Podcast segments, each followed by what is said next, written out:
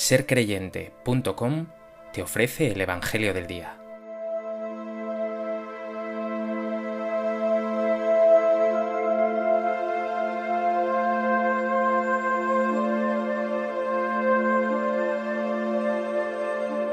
Del Evangelio de Marcos.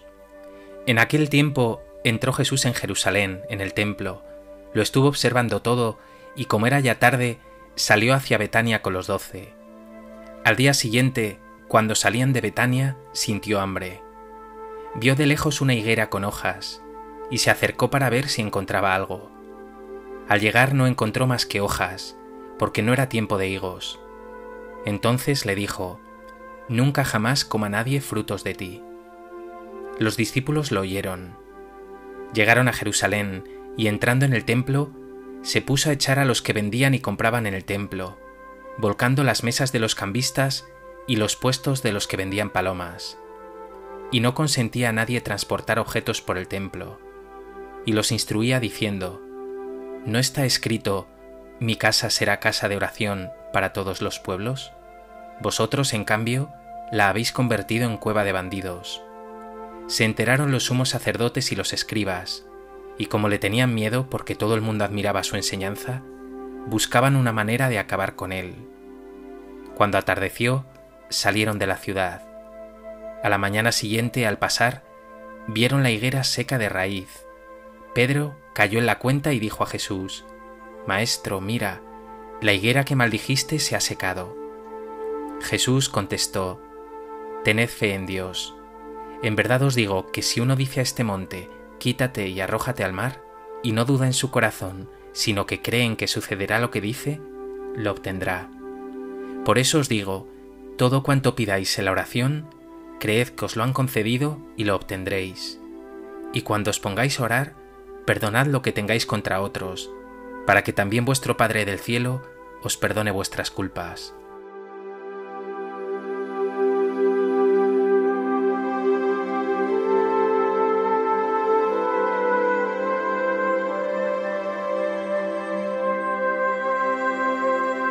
El Evangelio de hoy nos presenta un conocidísimo pasaje de la vida de Jesús, la expulsión de los mercaderes del templo. El Señor también nos hablará de la importancia de la fe y de la oración, del perdón y de una vida que dé fruto abundante.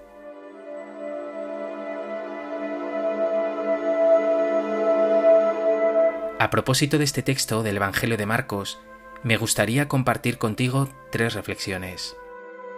En primer lugar, vemos que el Evangelio de hoy narra la expulsión de los mercaderes del templo. Quiero explicar el sentido profundo de esta acción de Jesús. A menudo se cree que Él realiza esta acción para evitar que el templo de Dios se convierta en un mercado y en un lugar de negocio. Y eso ciertamente está ahí. Pero hay mucho más.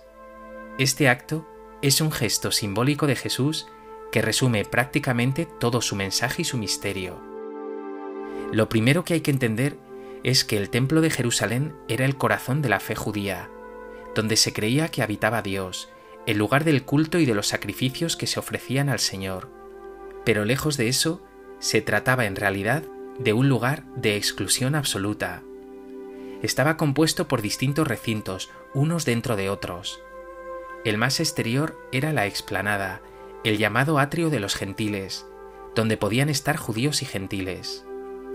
Al siguiente recinto, bajo amenaza de muerte, solo podían acceder los judíos, nunca los gentiles, tampoco los impuros, es decir, los enfermos, los publicanos, los pecadores públicos. Al siguiente, donde se ofrecían los sacrificios, solo podían acceder los varones. Al siguiente, solo los sacerdotes. Y al siguiente, el último, el que llamaban Santa Santorum, el santo de los santos, donde creían que habitaba Dios mismo, solo podía acceder el sumo sacerdote una vez al año, en la fiesta de la expiación. Cuando Jesús entra en el templo y derriba las mesas de los cambistas, que ofrecían la moneda propia del templo con intereses enormes, y los puestos de los vendedores, que vendían los animales que iban a ser sacrificados y que debían ser puros, Jesús está diciendo, este sistema no es de Dios. Este culto Dios no lo quiere, no ofrezcáis estas cosas a Dios. Jesús está diciendo, el culto a Dios no es ni exclusivo ni excluyente. El verdadero culto no hace distinción entre judíos y extranjeros, entre hombres y mujeres, entre sanos y no sanos. Con este gesto, Jesús está gritando, Dios ama y acoge a todos sin distinción. Todo ser humano es bendito, sagrado y recibido por Dios, que no hace acepción de personas.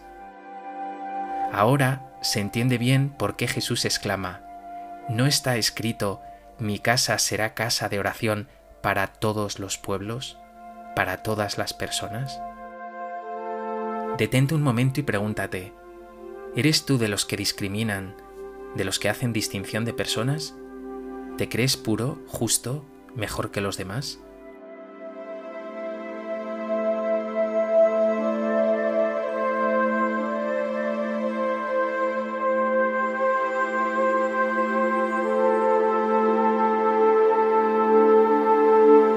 En segundo lugar, el texto nos ofrece también el pasaje de la maldición de la higuera.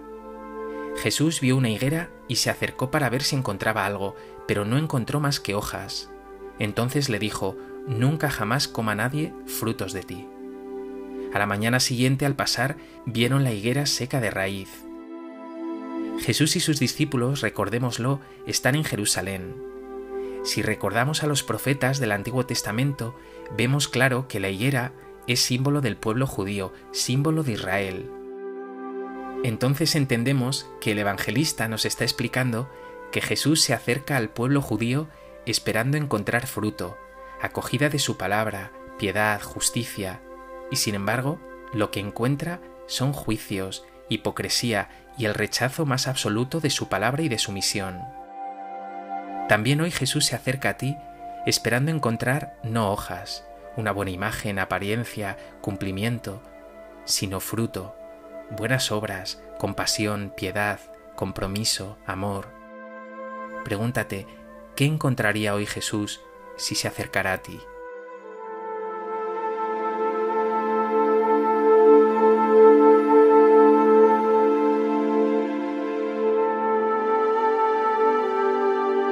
En tercer lugar, todavía quedan dos ideas importantes en nuestro texto de hoy. Jesús explica, si uno dice a este monte, quítate y arrójate al mar, y no duda en su corazón, sino que cree en que sucederá lo que dice, lo obtendrá. Están en Jerusalén, Jesús está hablando claramente del monte del templo, que ciertamente acabará siendo destruido, por muy enorme y aparentemente indestructible que parezca.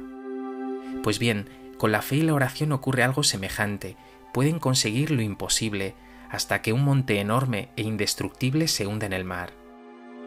Por otro lado, después de haber realizado este gesto en el templo, Jesús les explica la importancia del perdón vinculado a la oración. De nada vale ofrecer en el templo grandes sacrificios y ofrendas al Señor si no hay conversión del corazón, si hay rencor u odio en el interior.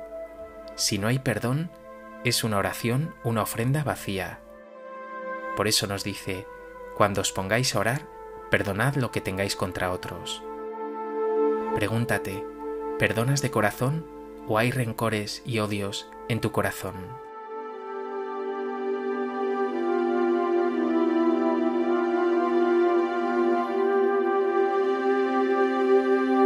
Pues que este Evangelio nos ayude a redescubrir a Dios como un Padre que siente ternura y amor por todos sus hijos, sin distinción, un Dios que espera de nosotros que vivamos acogiéndonos unos a otros, perdonándonos y dando mucho fruto.